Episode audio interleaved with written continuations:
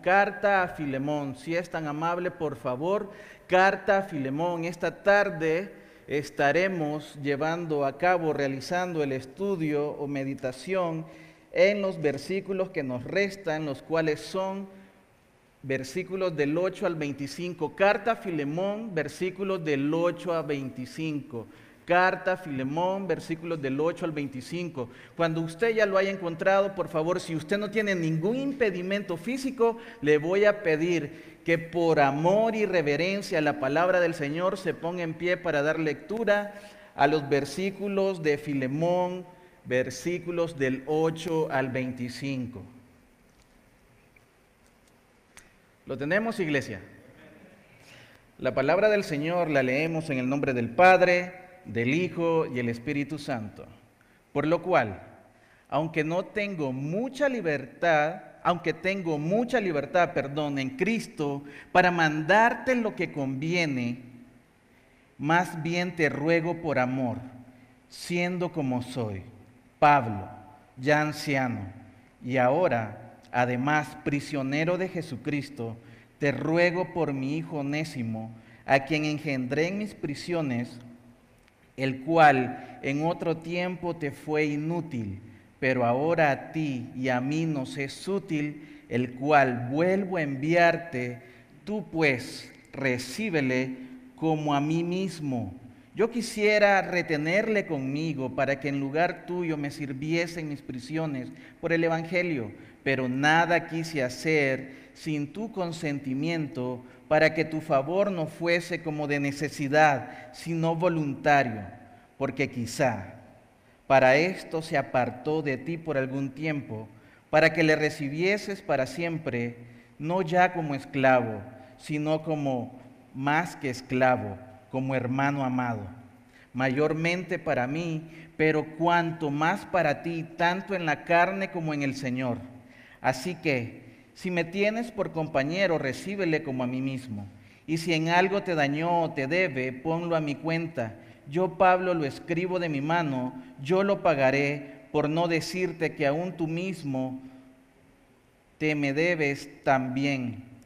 Sí, hermano, tenga yo algún provecho de ti en el Señor, conforta mi corazón en el Señor.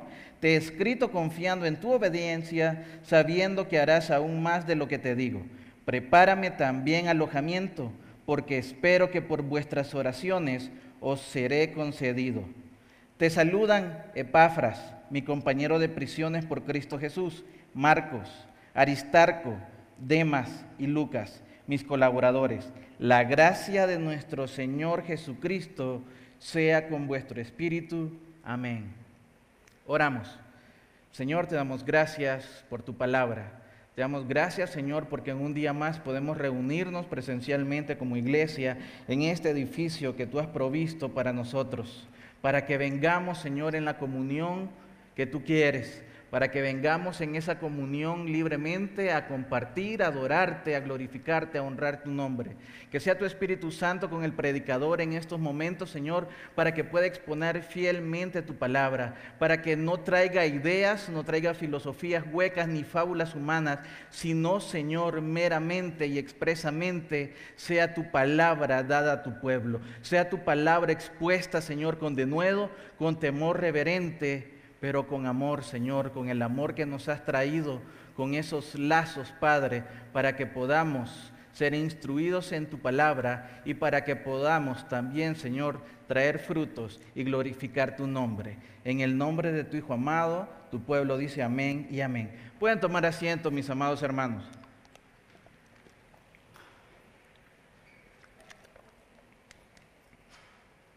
El sermón de la manera que lo hemos titulado para esta tarde, se llama La necesidad del perdón. Se lo voy a repetir nuevamente, la necesidad del perdón. Y fíjese que es algo muy interesante que nosotros debemos de notar en esta epístola o carta a Filemón, que aunque el tema de esta carta, la carta a Filemón, es el perdón, precisamente esa palabra, perdón, no aparece de una manera escrita en toda esta carta, que es un libro corto, pero sí nos llena por cada versículo que usted lea, en cada momento que usted está haciendo lectura comprensiva de esta carta, usted puede ver esa palabra, aunque no esté escrita, pero un mensaje directo al corazón y a la mente de toda persona que esté leyendo este libro. Pablo entonces se dirige en esta carta o dirige esta carta a un amigo muy especial, a un colaborador llamado Filemón. Nosotros lo pudimos, lo pudimos ver en el versículo 1 y lo podemos leer también y de esa manera lo podemos constatar. ¿De qué y qué sabemos de Filemón? Bueno, de Filemón nosotros veíamos y la escritura nos da constancia que en el versículo 2 podemos identificar a su esposa, Apia, y muy probablemente también podemos decir que Arquipo fue su hijo y servía fielmente en el ministerio. Eso es una manera de retroalimentación, mis amados hermanos, para aquellos quizás que no estuvieron en estos domingos que dimos inicio al estudio de esta carta. Pero ahora, fíjese, Pablo, aunque no le escribe a Filemón dándole una clase de doctrina acerca del perdón o no menciona una teología explícita del perdón, sí recurre a la máxima expresión de la identidad y la esencia de Dios. Algo que por consecuencia nos va a traer a nosotros, aquellos que han nacido y hemos nacido de nuevo, el poder practicar el perdón. ¿Y a qué me refiero? Pues cuando me refiero a la esencia, la máxima expresión que Pablo está utilizando aquí para dirigirse a Filemón y estarle a él hablando acerca de poder interceder por Onésimo, ese esclavo fugitivo que vamos a ver ya y vamos a dar lectura en el versículo 10, cuando entra en escena Onésimo, él está recurriendo nada más y nada menos al amor al amor por lo cual Dios se mueve para ejercer su justicia, ese amor por el cual Él es tres veces santo, ese amor por el cual es la médula ósea del Evangelio llevado a nosotros a través de nuestro Señor Jesucristo, mis amados hermanos. Nada, nada de lo que ocurre en la vida del creyente puede ser una consecuencia que se produce a raíz del amor.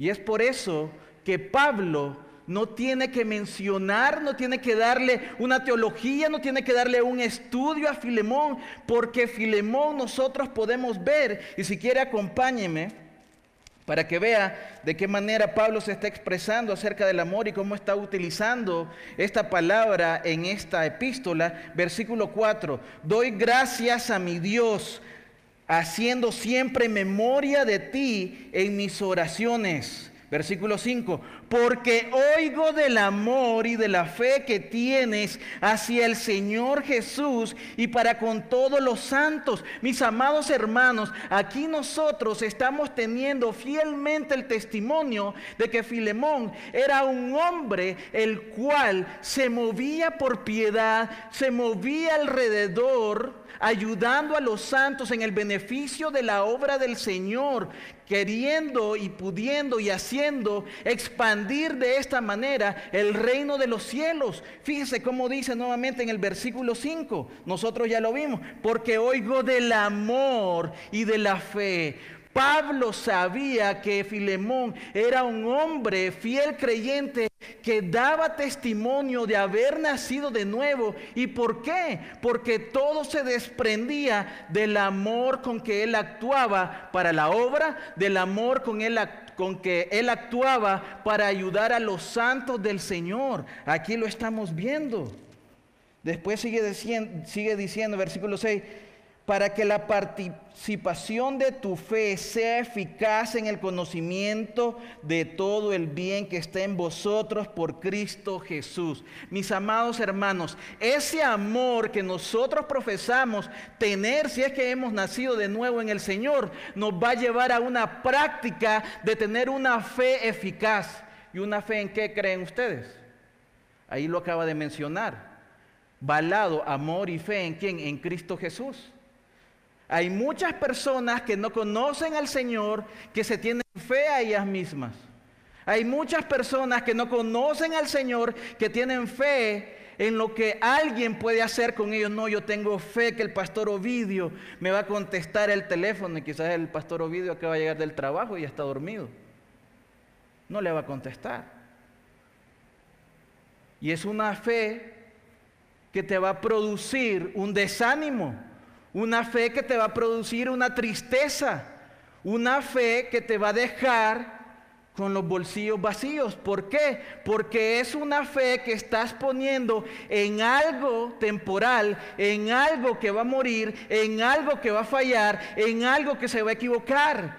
Pero cuando tenemos el verdadero amor de creyentes nacidos de nuevo en en el Señor, esa fe nos va a llevar, movida por ese amor, a ponerla y a dirigirla en Cristo Jesús.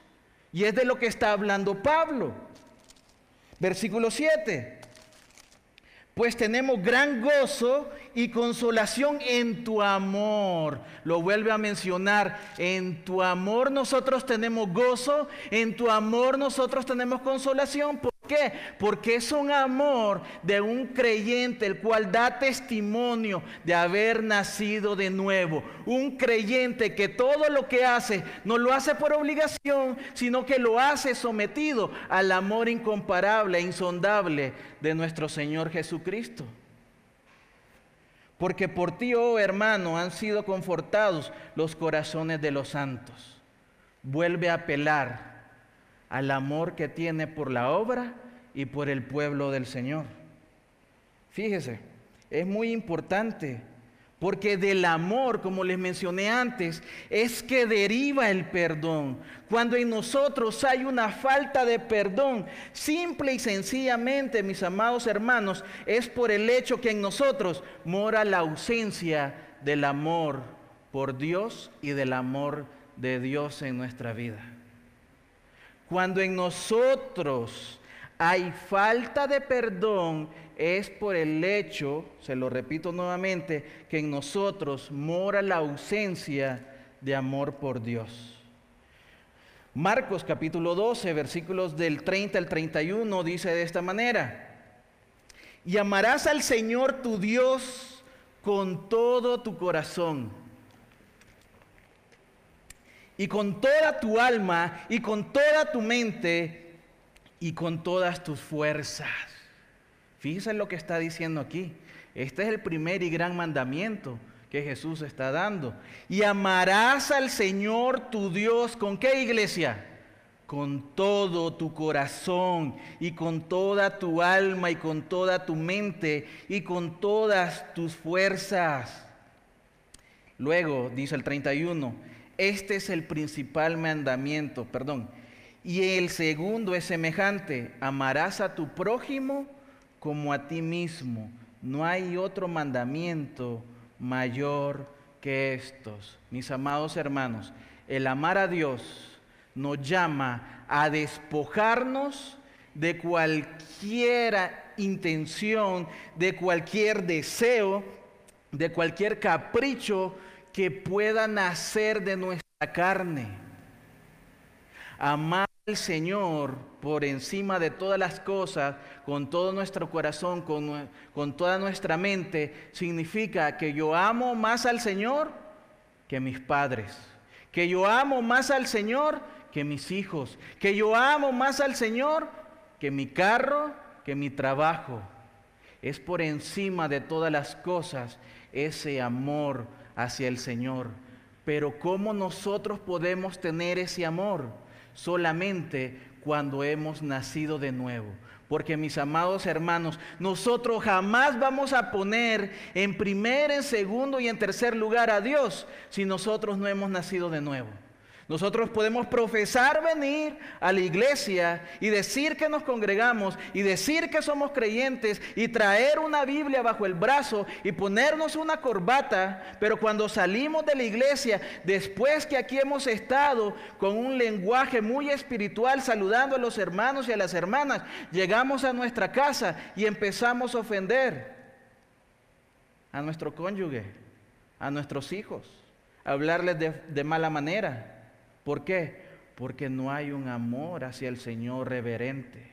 Y cuando no hay ese amor hacia el Señor reverente, pues por ende va a haber una consecuencia la cual será el no tratar y el no ver a nuestro prójimo como Dios nos ha amado. Y si hay el amor de Dios en nosotros, pues nosotros lo vamos a amar como a nosotros mismos. ¿Por qué? Porque entendemos que lo que ahora somos es porque Cristo está haciendo la obra redentora en nosotros, la obra de la regeneración, la obra de la santificación, la obra de poder perseverar ahora en el camino del Señor.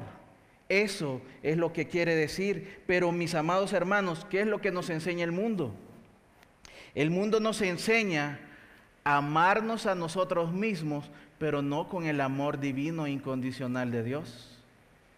Nos enseña que debemos de pasar por encima de cualquier persona con tal de lograr nuestras metas en este mundo. Eso es egoísmo. Eso es vanagloria. Eso es alimentar la carne porque no te importa por encima de quién vas a pasar, porque no te importa a quién vas a ofender, porque lo único que te importa es ver tu bienestar, es ver de qué manera tú puedes tener más y más y más en un mundo que aunque tú sumes más y más y más, al final será menos. Pero cuando poseemos el amor de Dios, nosotros podemos beneficiar y ser instrumentos como lo está haciendo Filemón y como le está diciendo Pablo, que ha sido para los santos, para la obra del Señor. Entonces, mis amados hermanos, yo quiero ponerte primero esta idea por medio de la palabra en tu mente y en tu corazón. Porque la teología del perdón que Filemón conocía muy bien es llevada a la práctica por medio del amor hacia Dios y del amor de Dios en nosotros. La teología del perdón, mis amados hermanos, es algo que nosotros la podemos encontrar a lo largo de las escrituras. Pero fíjese cómo dice Éxodo capítulo 20, versículo 13 en el sexto mandamiento, no matarás. Y nosotros ahí podemos ver la teología del perdón. Pero usted pudiera decir, pero pastor, usted allí solamente está leyendo no matarás, que tiene que ver eso con la teología del perdón, que tiene que ver eso ante la intercesión que Pablo está haciendo por Filemón. Pues fíjese, Jesús en el Nuevo Testamento, en Mateo, capítulo 5, versículos del 21 al 24, lo lleva a un nivel más allá todavía. Dice de esta manera, versículo 21, Mateo capítulo 5, oísteis que fue dicho a los antiguos, no matarás. Lo que nosotros acabamos de leer en Éxodo capítulo 20, versículo 13. Pero él continúa y dice, y cualquiera que matare será culpable de juicio. Versículo 22. Pero yo os digo que cualquiera que se enoje contra su hermano, cosa que Filemón cuando huyó Onésimo de seguro se enojó, será culpable de juicio. Y cualquiera que diga necio a su hermano será culpable ante el concilio. Y cualquiera que le diga fatuo quedará expuesto al infierno de fuego. Continúa el 23. Por tanto, si traes tu ofrenda al altar, Jesús no solamente se queda, ¿sabes qué? Si estás lleno de ira, si tienes molestia, si tienes deseo de venganza, te has hecho acreedor al juicio. Él no solamente se queda con esos pensamientos o sentimientos que pueden provenir de nuestro corazón. Él va más allá todavía y dice, por tanto, si traes tu ofrenda al altar y ahí te acuerdas de que tu hermano tiene algo contra ti, una cosa que estaba sucediendo entre Filemón y Onésimo, Deja ahí tu ofrenda delante del altar y anda, reconcíliate primero con tu hermano y entonces ven y presenta tu ofrenda. ¿Qué vemos ahí, mis amados hermanos? El perdón. El perdón por medio del recibimiento, el perdón por medio de la reconciliación, el perdón por medio de la restitución, una cosa que vamos a ver con Onésimo más adelante. Entonces, fíjense, cuando nosotros vemos todo eso, más nos ha perdonado el Señor cuando le hemos ofendido. ¿Cuántos de aquí han ofendido al Señor alguna vez? ¿Cuántos de aquí no han estado conforme con el Señor alguna vez? ¿Cuántos de los que estamos acá en esta tarde hemos estado muchas veces quejándonos con el Señor? Señor, qué clima tan frío. Ya quiero que sea verano. Y cuando es verano, Señor, los mosquitos no los aguanto. Señor, hoy solo tengo pan para comer. Y así queja tras queja, tras queja, tras queja, tras queja. Constantemente estamos ofendiendo al Señor. Pero ahora yo te pregunto algo. ¿El Señor ha sido fiel y nos ha perdonado en Cristo Jesús? ¿Sí o no, iglesia? Él nos ha perdonado. Entonces, mis amados hermanos, esto es para que tengamos una perspectiva cuando alguien nos ofende a nosotros. Cuando alguien nos ofende a nosotros, nos cuesta tanto, pero tanto el poder perdonar. Nos cuesta tanto, pero tanto poder pasar por alto esa falta que se ha cometido entre nosotros, hacia nosotros, aparentemente. Ahora, yo te quiero decir algo. En primera instancia, cuando alguien nos ofende a nosotros, no nos está ofendiendo a nosotros realmente. A quien está ofendiendo es a Dios. Y si esa persona y si tú han ofendido al Señor y si el Señor, un Dios tres veces santo, un Dios lleno de justicia, ha sido capaz de poder perdonarte a ti y perdonar la ofensa que ha hecho esa persona, hacia Él en primera instancia, que es alguien glorioso, alguien majestuoso, un ser infinito, ¿cómo es posible que nosotros no podamos perdonar esa ofensa que es chiquitita, chiquitita a la luz y a la inmensidad de un Dios infinito? Es para que pensemos, es para que reflexionemos y que tengamos en cuenta que Pablo está apelando, como les dije nuevamente, al amor, porque Filemón tenía el conocimiento del perdón empapado en su vida.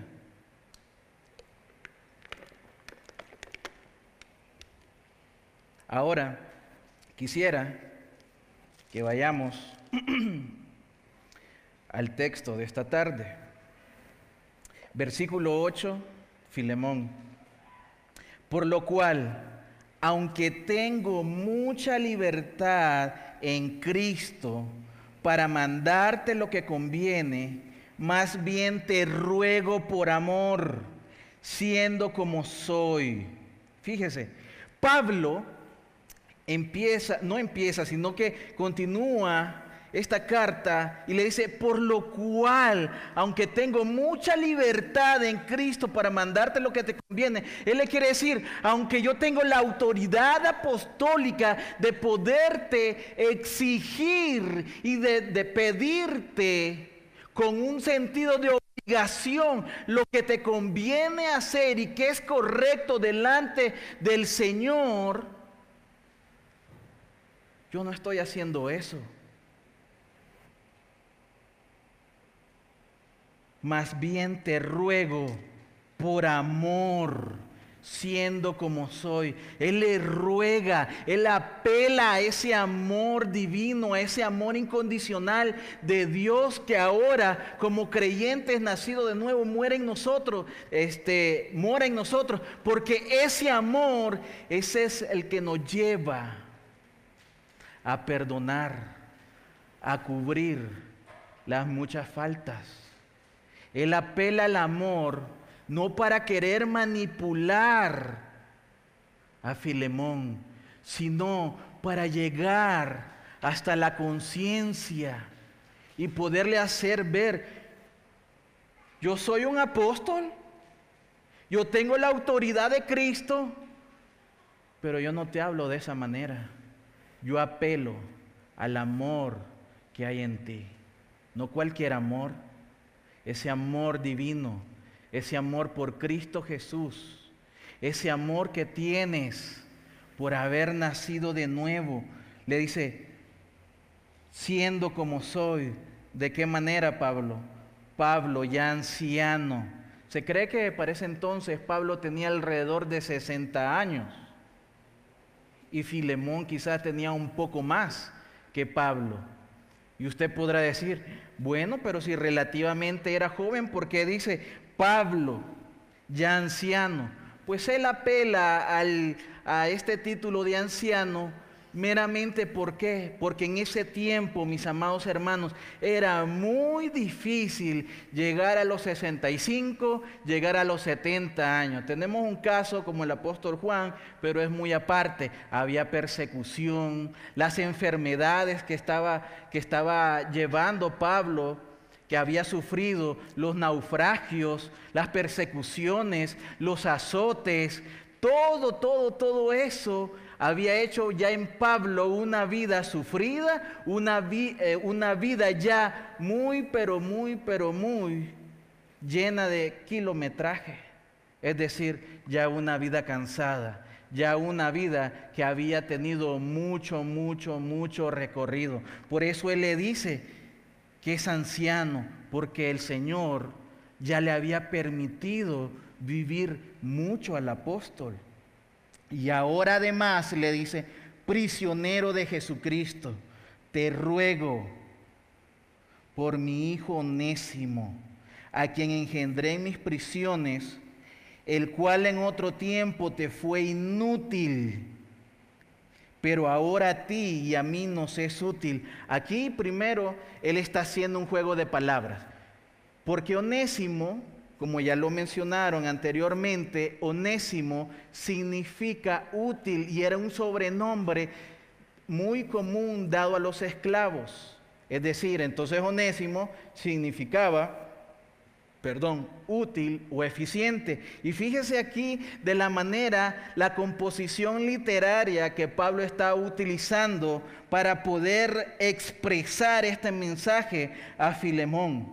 Dice, te ruego por mi hijo, a quien engendré en mis prisiones, el cual en otro tiempo te fue inútil. Es decir, te ruego por el útil que en otro tiempo te fue inútil pero ahora a ti y a mí nos es útil. El cual vuelvo a enviarte. Tú pues recíbele como a mí mismo. Pablo sabía, miren, por alguna razón, cuando Onésimo sale de la casa de Filemón, él sustrae dinero o algunas posesiones de gran valor. ¿Por qué? Porque las necesitaba para poderse sostener, para poder comer, para poder comprar algunas cosas básicas para su manutención. No sabemos cómo, pero él llegó a Roma y de una manera u otra pudo contactar a Pablo, pudo haber escuchado que estaba en una casa alquilada bajo arresto, pero él sabía quién era Pablo. De una manera providencial, mis amados hermanos, Onésimo llegó hasta donde Pablo estaba siendo prisionero. Y Pablo no menciona, soy prisionero de Roma, él dice, soy prisionero de Jesucristo. lo que se supone que usted y yo somos. Siendo prisioneros de Jesucristo es de la manera por la cual nosotros podemos pasar por encima las preocupaciones de este mundo. Siendo prisioneros de Cristo es por el cual nosotros pasamos y dejamos a un alto las enfermedades que nos puedan afectar. Esa necesidad por la cual nosotros podemos estar de una manera recurrente, no importa, porque ahora somos libres del pecado, vivimos para Cristo y vivimos para darle gloria. Por eso Él dice, prisionero de Cristo. Después Él vuelve y dice, mi hijo onésimo a quien engendré en mis prisiones. Unas prisiones en las cuales Él estaba predicando la palabra de Dios. Unas prisiones en las cuales él estaba muy probablemente encadenado a un guardia romano. Pero eso no era una limitante para que el apóstol siguiera viviendo para Cristo, siguiera predicando el Evangelio, siguiera compartiendo con otros que no conocían de él. Y es lo que nosotros aquí vemos claramente, en el cual otro tiempo, versículo 11, te fue inútil, pero ahora a ti y a mí nos es útil, el cual vuelvo a enviarte, tú pues recíbele como a mí mismo. Yo quisiera retenerle conmigo para que en lugar tuyo me sirviese en mis prisiones por el Evangelio, pero nada quise hacer sin tu consentimiento para que tu favor no fuese como de necesidad, sino voluntario. Fíjese qué hermoso lo que Pablo está diciendo acá. Aquí primero él se da cuenta que Onésimo ha cometido un delito. Él nace de nuevo él se da cuenta entonces ahora del amor que hay en Onésimo para poder servir y él le dice, yo quisiera aquí retenerlo, pero al mismo tiempo Pablo sabe que eso no es lo correcto, que él tiene que enviar a Onésimo hacia donde su amo de regreso para que pueda haber una reconciliación, para que pueda haber paz entre Onésimo y su amo Filemón. Y de esa manera todavía el testimonio de amor y en la iglesia de Colosa pueda ser la evidencia del amor de Cristo reinando en medio de la congregación, reinando en medio de estos hermanos y reinando en medio del servicio abnegado a la obra de Cristo y su evangelio. Yo quisiera retenerle conmigo para que en lugar tuyo me sirviese en mis prisiones por el Evangelio. Pero nada quise hacer sin tu consentimiento, respetando también el título de amo de Filemón, para que tu favor no fuese por necesidad, sino voluntario, algo que pueda nacer del corazón, algo que se está haciendo lo correcto, pero no por imposición, no por una pena, no por una lástima, sino por algo que produce gozo a la obra de Cristo. Porque quizá para esto se apartó de ti por algún tiempo, para que le recibieses para siempre, no ya como esclavo, sino como más que esclavo, como hermano amado, mayormente para mí, pero cuanto más para ti, tanto en la carne como en el Señor. Fíjese bien, aquí le está diciendo, ese onésimo que tú ves ahí, ahora ya no solamente te va a servir como un siervo. Ahora ya no solamente va a estar ahí para cumplir tus órdenes. Ahora hemos ganado un hermano en Cristo y va a ser de bendición. Un hermano en Cristo, el cual dejará de servirte terrenalmente y temporalmente y un día estaremos juntos dándole gloria por la eternidad a aquel que es digno por los siglos de los siglos. Eso le está diciendo. como hermano amado mayormente para mí, pero cuanto más para ti. Yo a Él lo necesito, yo a Él lo ocupo aquí, que esté sirviéndome, pero sé que debo de hacer lo correcto y poder interceder entre Él y tú para que puedas perdonarlo, para que puedas ver el cambio, la obra de salvación que ha sido consumada por medio de Cristo en Él y para que te des cuenta lo cuán beneficioso puede resultar no solamente para mí, sino más para ti, Filemón. Por eso te lo envío. Versículo 17. Así que si me tienes por compañero, fíjese,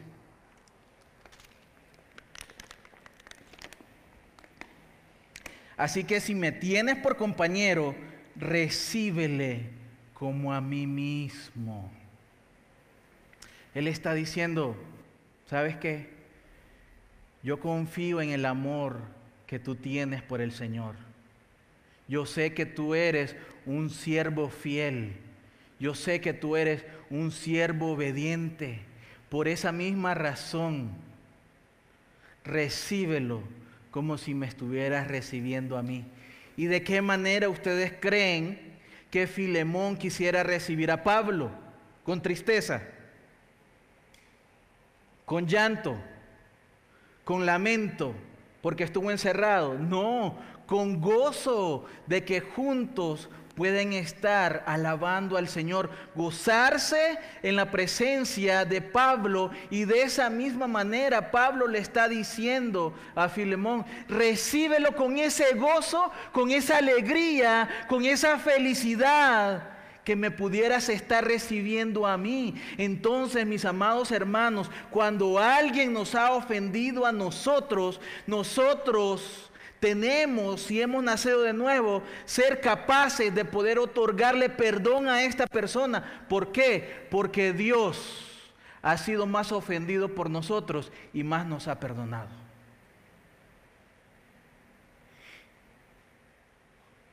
Cuando Dios nos perdonó, ¿nos recibió con brazos abiertos o hubo una limitante? Él no limitó su amor. Él nos recibió con los brazos extendidos para poder ser limpios y purificados por su palabra y poder tener el entendimiento de ese amor. Un amor que genera perdón y ese perdón generará un recibimiento, recibimiento, perdón, de esa persona que nos ha ofendido. Y si en algo te dañó, dice, o te debe, ponlo a mi cuenta. Sin duda alguna, el apóstol Pablo sabía acerca de la muerte sustitutiva de nuestro Señor Jesucristo. Cuando Pablo está diciendo acá, y si en algo te dañó, que sí lo había hecho, o te debe, para ese tiempo, mis amados hermanos, se cree que un esclavo costaba alrededor de 500 denarios y el sueldo por día era un denario por día. Entonces estamos hablando de un sueldo de 500 días, 500 denarios. Cuando Filemón, perdón, cuando Nésimo huyó de Filemón, pues quedó algo ahí. Quedó la ausencia de alguien, quedó la ausencia para poder realizar las distintas responsabilidades o las distintas tareas que tenía Filemón para con Onésimo. Y alguien las tenía que realizar. Entonces es probable que él haya tenido que comprar otro esclavo, 500 denarios. Y eso era una buena suma de cantidad. Por eso él le dice, si en algo te dañó, es decir, si causó pérdida, que sí la causó, si causó enojo, que sí lo causó, que causó molestia, que sí la causó, y de lo que nos habló Jesús en Mateo capítulo 5, le dice Pablo, o te debe, ponlo a mi cuenta. Fíjese usted, nosotros teníamos una deuda incalculable y que jamás, pero jamás, ni en mil vidas podríamos pagarle a Dios. ¿Y quién tuvo que interceder por nosotros para pagar esa deuda? Fue Cristo Jesús. Cristo Jesús se despojó de su justicia para que la ira santa de Dios el Padre pudiera recaer sobre él y pagar la deuda que nosotros teníamos con Dios.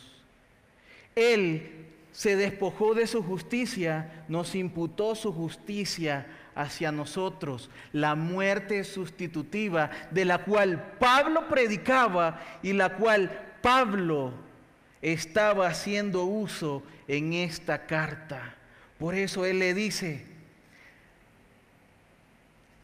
y si en algo te dañó o te debe, ponlo a mi cuenta, así como mis pecados fueron puestos en la cuenta de Cristo. Cristo ocupó el lugar que tú y yo debimos haber ocupado en esa cruz. Él fue clavado por nuestras transgresiones, para que ahora nosotros podamos tener vida eterna.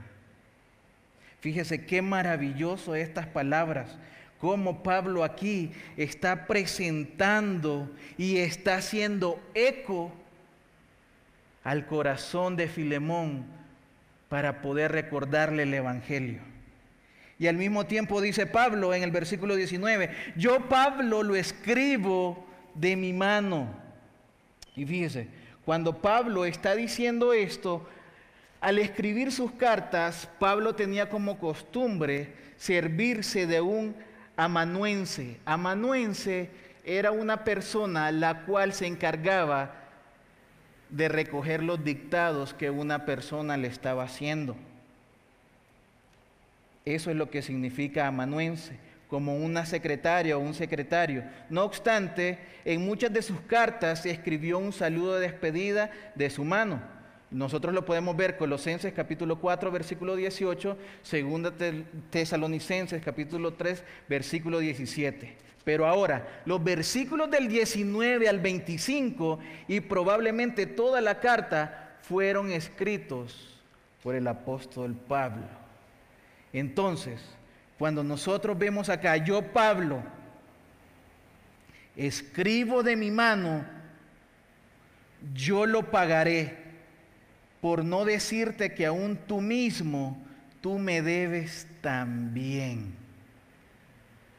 ¿Qué creen que le debía Filemón a Pablo? Filemón le debía el conocimiento que ahora él tenía en Cristo Jesús.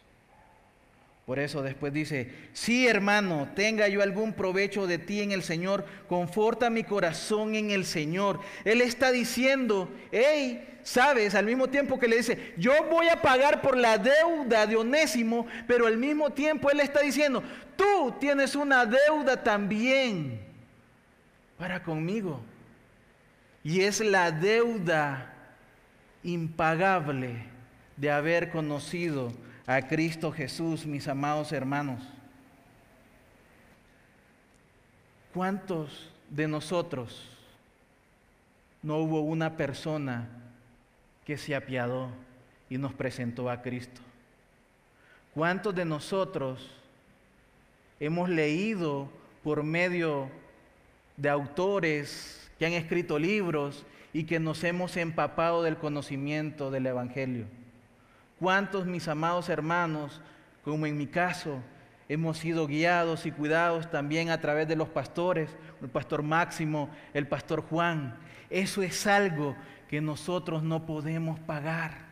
Es una deuda eternamente que tenemos con todas esas personas que han dedicado unos minutos horas, meses o años de su vida a cuidar de nuestras almas, a presentarnos el Evangelio, a recordarnos una y otra y otra vez que Jesucristo es el Rey de Reyes y Señor de Señores y que Él pagó nuestros pecados en la cruz del Calvario y resucitó al tercer día para que ahora nosotros tengamos la certeza de esa promesa en la vida eterna.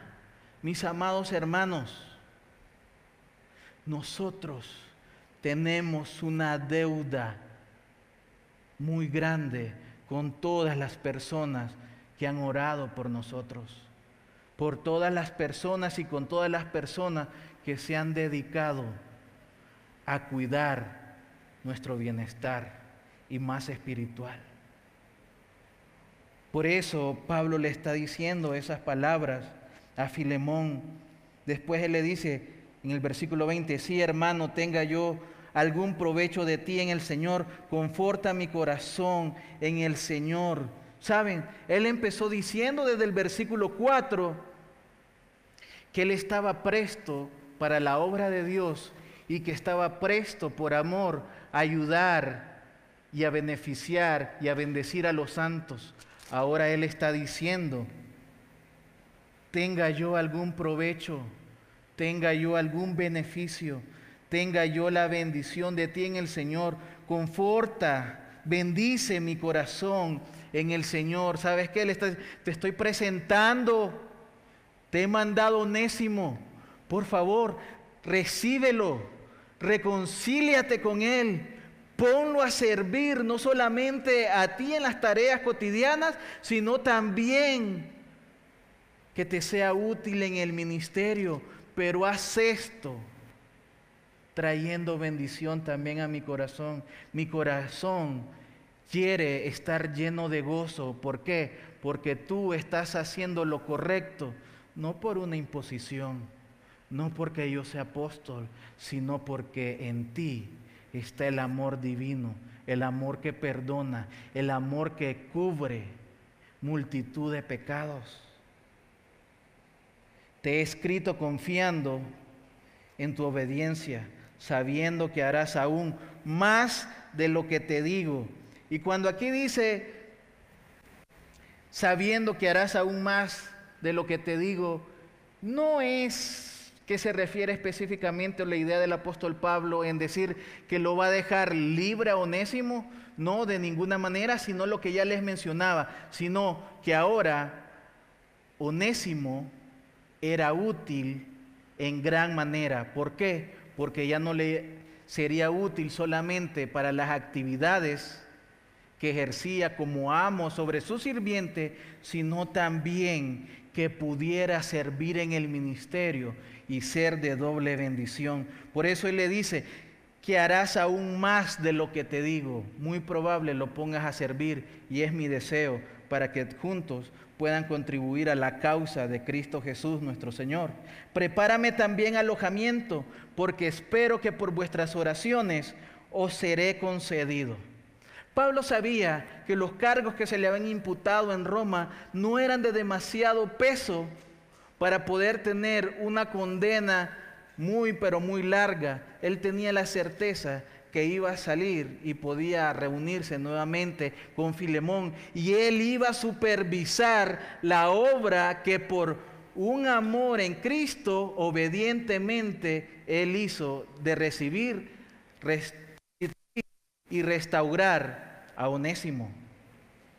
Y fíjese qué, qué importante acá lo otro que dice en el versículo 22, la segunda parte, porque espero que por vuestras oraciones os seré concedido. Cuando Filemón recibe esta carta, cuando la está leyendo, tenía dos alternativas.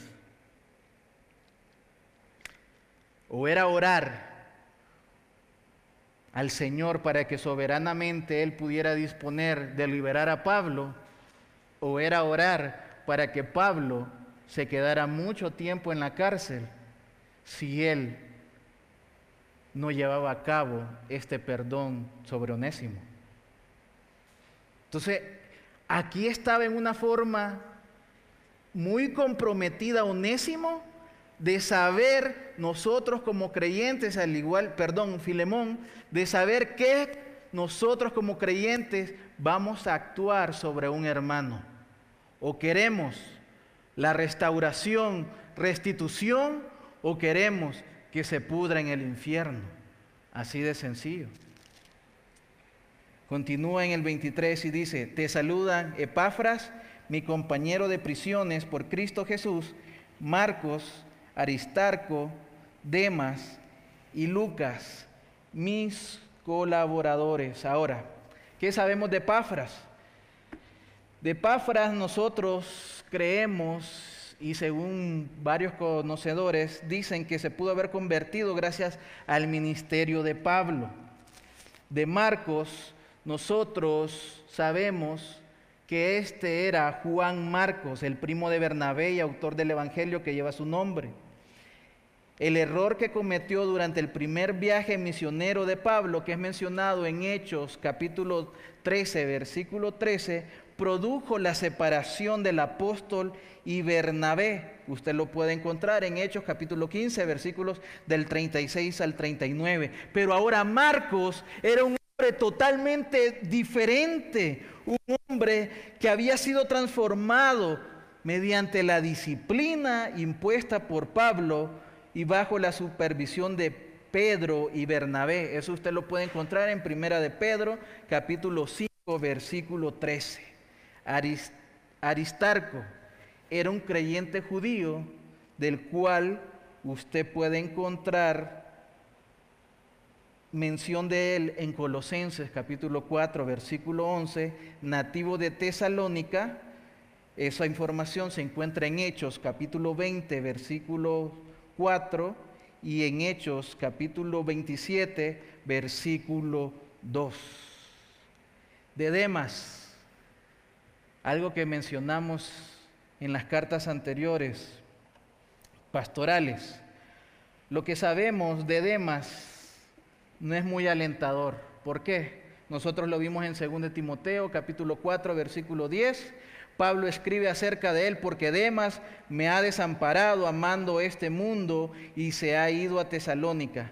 Lo más probable es que él fuera un apóstata, pues Juan escribió, si alguno ama al mundo, el amor del Padre no está en él. Primera de Juan capítulo 2 versículo 15. Entonces, mis amados hermanos, no obstante, en este momento que Pablo está escribiendo esta carta, era un fiel colaborador todavía de Pablo, de Lucas, el médico amado. Se menciona en, capítulo, en Colosenses capítulo 4, versículo 14, donde estos cinco hombres se vuelven a mencionar. Era un médico gentil, cristiano y autor del tercer evangelio. Nosotros sabemos que fue un asiduo, fue un fiel acompañante de Pablo en sus viajes y sin duda cuidó de Pablo hasta en sus mayores quebrantos de salud y es muy probable que hasta en sus últimos días, como es mencionado en 2 Timoteo capítulo 4 versículo 11. No podemos terminar esta carta sin hacer referencia al versículo 25. La gracia de nuestro Señor Jesucristo sea con vuestro espíritu. Amén. Fíjese, ¿por qué Él se despide de esta manera? Porque Filemón estaba enfrentando en esos momentos a esa persona que lo ofendió, a esa persona que le robó, a esa persona que sustrajo unas cuantas posesiones de mucho valor. No era nada fácil, mis amados hermanos. Él pudo haber sentido molestia, él pudo haber sentido ira, a pesar de ser un hombre obediente y a pesar de tener ese amor. Pero él vuelve a interpelar y decirle, hey, recuerda, yo sé, yo tengo el testimonio que eres un hombre fiel, un hombre lleno de amor, un hombre lleno de piedad, un hombre obediente a la palabra de Dios. Pero si acaso alguno de estos sentimientos puede inundar tu corazón, que la gracia de nuestro Señor Jesucristo sea con vuestro espíritu. La necesidad del perdón, mis amados hermanos, es muy grande para todos y cada uno de nosotros. Yo quisiera que me pudiera dar cinco minutos más de su tiempo para poderle leer una historia en la cual el perdón también está impresa. Yo le escuché alrededor de hace siete años en una entrevista que le hicieron al pastor MacArthur, hablando acerca del perdón, y pude conseguir un fragmento del libro original por el cual se escribió esta historia. Así es que el libro se llama, para todo aquel que quiera saber, ¿qué sucedió al hombre que dirigió el ataque a Pearl Harbor? Todos eh, tenemos conocimiento de la Segunda Guerra Mundial, ¿cierto? Se llevó a cabo en 1942, pero meses antes se llevó a cabo el preámbulo con el cual después estalló esta segunda guerra. Y todo empieza, mis amados hermanos,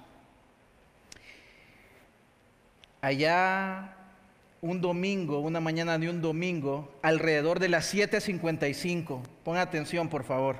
El 7 de diciembre de 1941, en una audaz y sorpresivo ataque aéreo, los japoneses atacaron la base naval de los Estados Unidos en Pearl Harbor, Hawái. En menos de dos horas, 2.403 marinos y civiles norteamericanos fueron asesinados y otros 1.178 resultaron heridos. La Fuerza Aérea perdió 188 aviones en total y gran parte de la flota del Pacífico de los Estados Unidos fue destruida o dañada esa mañana. El ataque estuvo bajo el mando de un brillante piloto japonés de 39 años. Oiga muy bien a este personaje. Escucha muy bien. Llamado Mitsuo Fuchida, cuyo ídolo era Adolfo Hitler. 39 años tenía este piloto japonés.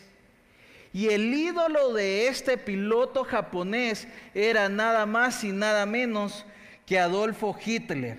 Aunque su avión recibió varios disparos desde tierra, sobrevivió a los ataques. El ataque a Pearl Harbor llevó a los Estados Unidos a participar en la Segunda Guerra Mundial la cual culminó en la destrucción del territorio japonés mediante el uso de las bombas atómicas. Después de la guerra, el piloto japonés Fuchida se sintió tan asaltado por los recuerdos de tantas muertes que había presenciado y en un intento por encontrar paz y sosiego se mudó al campo cerca de Osaka, Japón, para dedicarse a ser un granjero. Sus pensamientos giraban cada vez más en torno al problema de la paz y decidió de escribir un libro acerca del tema. En su libro, que había pensado titular No más Pearl Harbor, instaría al mundo a buscar la paz. Sin embargo, Fuchida luchó en vano en su intento por encontrar un principio sobre el cual pudiera fundamentar la paz.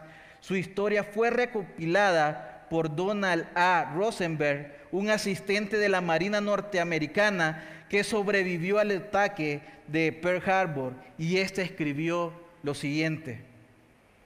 El piloto japonés Fuchida escuchó dos historias de prisioneros de guerra que lo llenaron de emoción.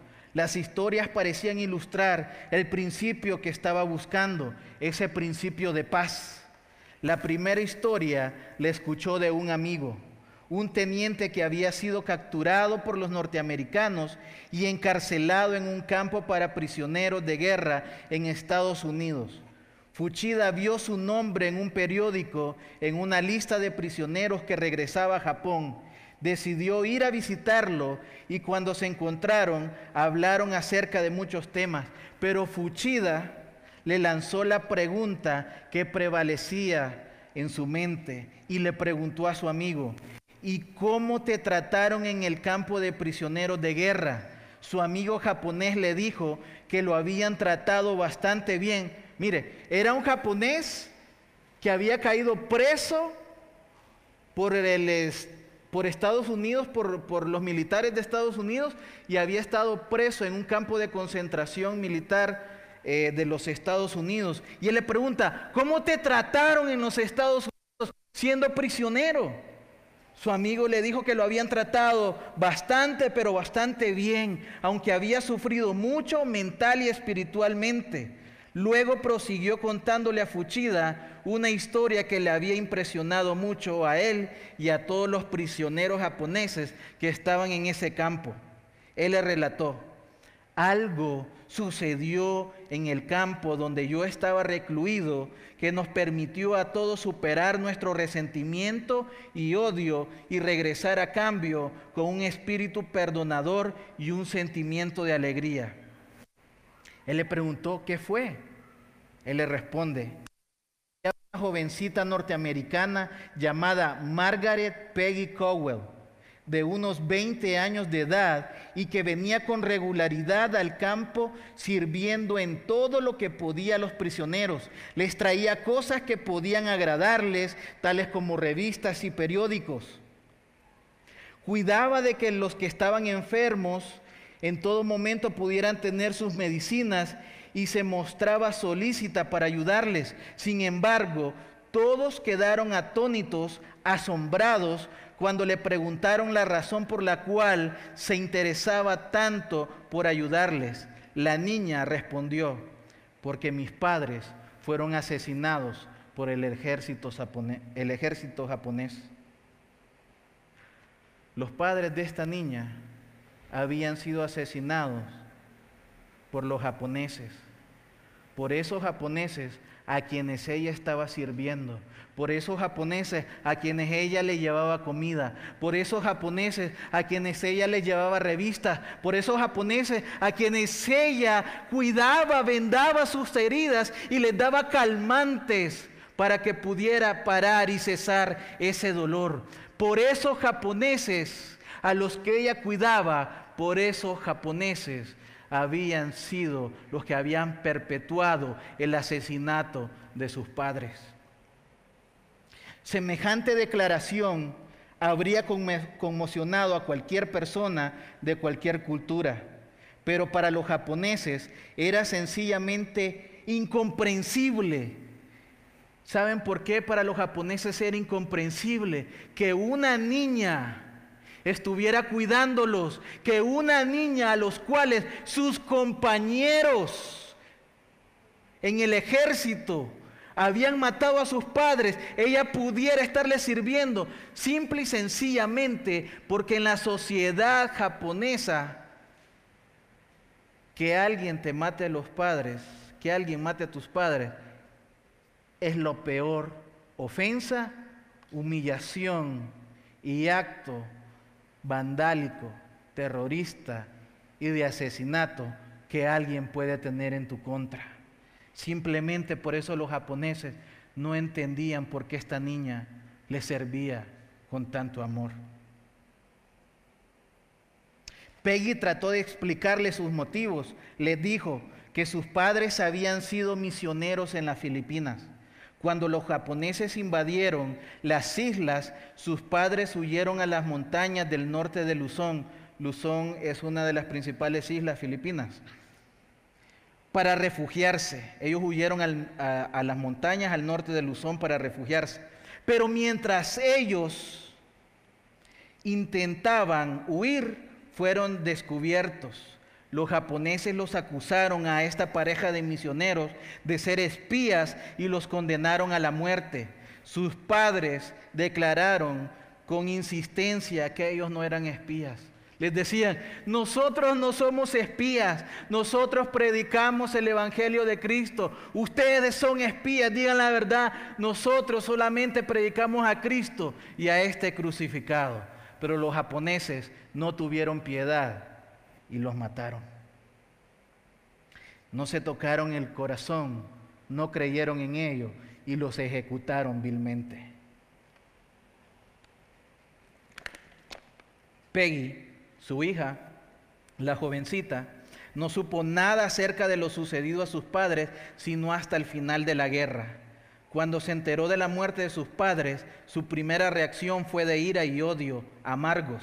Estaba furiosa por su pena y por su indignación. Los recuerdos que tenía los recuerdos que tenía de las últimas horas que había disfrutado con sus padres la llenaban de dolor. Se los imaginaba atrapados a merced de sus secuestradores, indefensos y sin salida.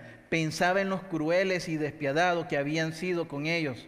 Imaginó el momento en el que los japoneses realizaron la ejecución y ellos caían muertos a tierra en medio de una montaña lejana en las Filipinas. Luego, después de sentir todas estas emociones y sentimientos de ira, Peggy comenzó a meditar en el amor abnegado de sus padres por los japoneses. Poco a poco Peggy se persuadió de que sus padres habrían perdonado sin reservas a este pueblo que Dios les había puesto a amar y servir. Entonces pensó que si sus padres habían muerto sin resentimiento ni rencor hacia sus verdugos, ¿por qué razón su actitud debía ser diferente? ¿Se llenaría de odio y ánimo de venganza mientras que ellos habían abrigado hasta el final el amor y el perdón? Es decir, ¿iba a odiar Peggy el resto de su vida mientras sus padres habían amado y servido por la causa de Cristo y amado también a sus enemigos, la hizo reflexionar. Y esos recuerdos producieron algo en el corazón de Peggy. Su, su respuesta solo podía ser un no rotundo, así que optó por el camino del amor y del perdón decidió servir a los prisioneros japoneses en la cercanía del campo de prisioneros de guerra como prueba de su sinceridad. El piloto japonés Fuchida se sintió conmovido por esta historia, pero lo que más le impresionó fue la posibilidad de haber descubierto lo que estaba buscando, un principio lo suficientemente sólido como para fundamentar la paz. ¿Sería posible que la respuesta a esa pregunta fuera el amor perdonador que fluye de Dios hacia los hombres y luego entre los hombres? ¿Acaso sería ese el principio sobre el cual podría basar el mensaje de su libro No más Pearl Harbor? Fuchida se sintió conmovido por esta historia. Poco tiempo después, el piloto Fuchida recibió una invitación del general Douglas MacArthur para ir a Tokio. En el momento de descender del tren en la estación de Chibuya, alguien le entregó un folleto titulado Yo fui prisionero de los japoneses. En él se relataba la historia del sargento Jacob de Cheser que había pasado 40 meses en la celda de una prisión en Japón y el cual después de la guerra había sido regresado a Japón para amar y servir a los japoneses, guiándolos al conocimiento de Jesucristo. Este sargento norteamericano había caído preso ahora, contrario a lo que pasó con el amigo de Fuchida, este norteamericano había caído en manos de los japoneses y durante todo el tiempo que duró la guerra, él fue prisionero, sufrió, pasó necesidades, pero después que él fue puesto en libertad, el sargento regresó a Japón para amar y servir a los japoneses. Miren lo que sucedió en medio de esta historia. De, de Cheser comentó que todos los prisioneros fueron maltratados. Afirmó que estuvo al borde de la locura debido al odio y la violencia con los cuales eran tratados por parte de los guardias japoneses. Hasta que un día uno de los guardias le llevó una Biblia.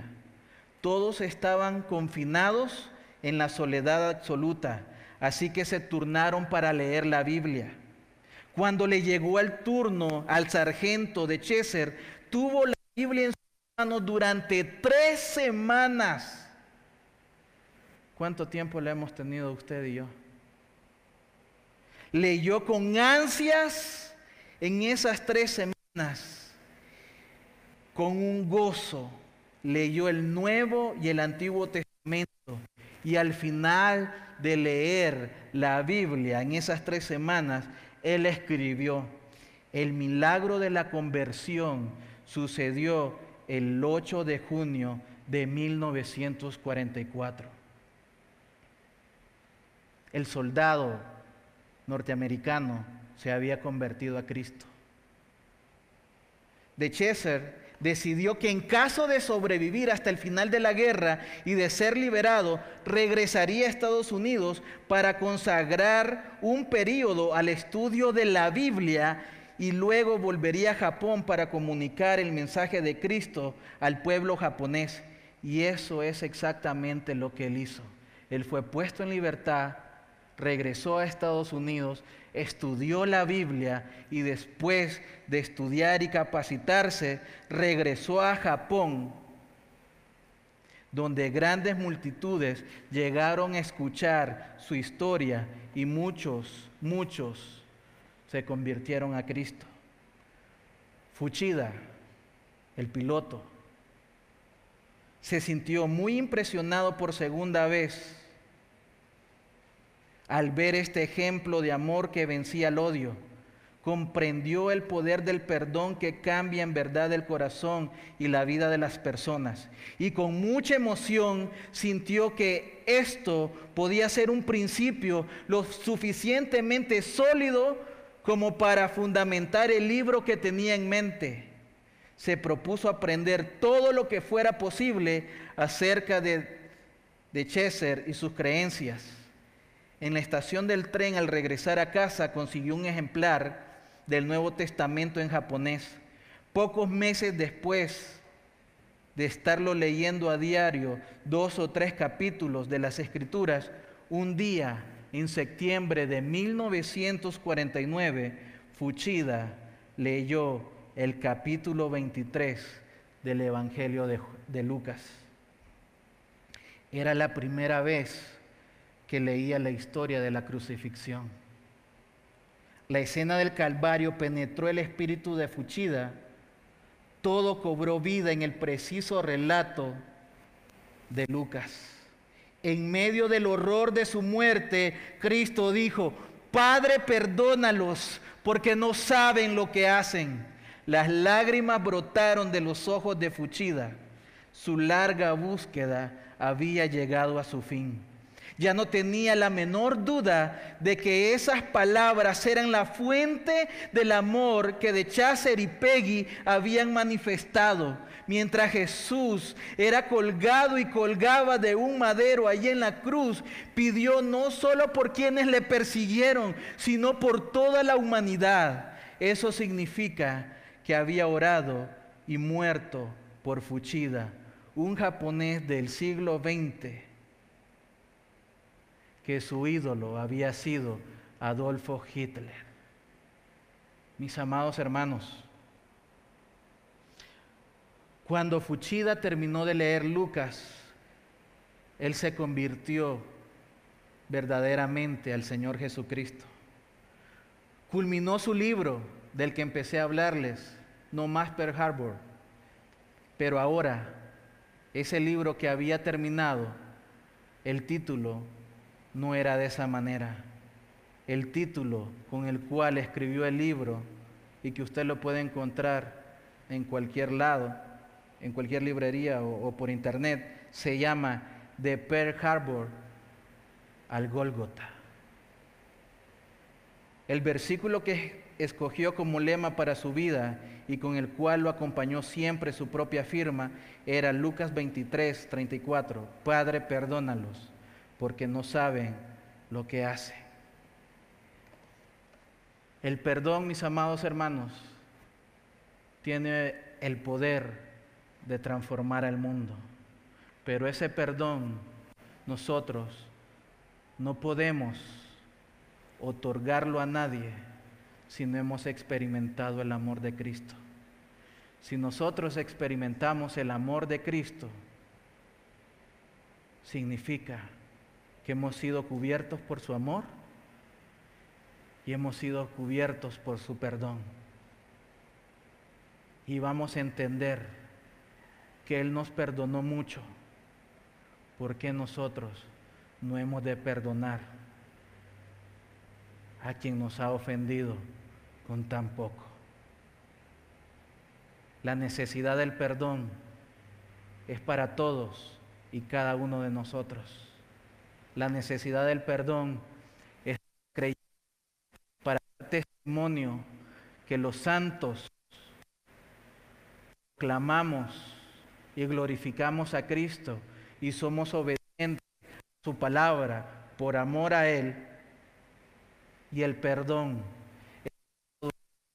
que aún no ha venido a los pies de Cristo, porque no importa lo mucho que hayas hecho, más grande es el amor de Dios y el perdón que encontrarás en Cristo Jesús, porque Él pagó tu deuda y la mía.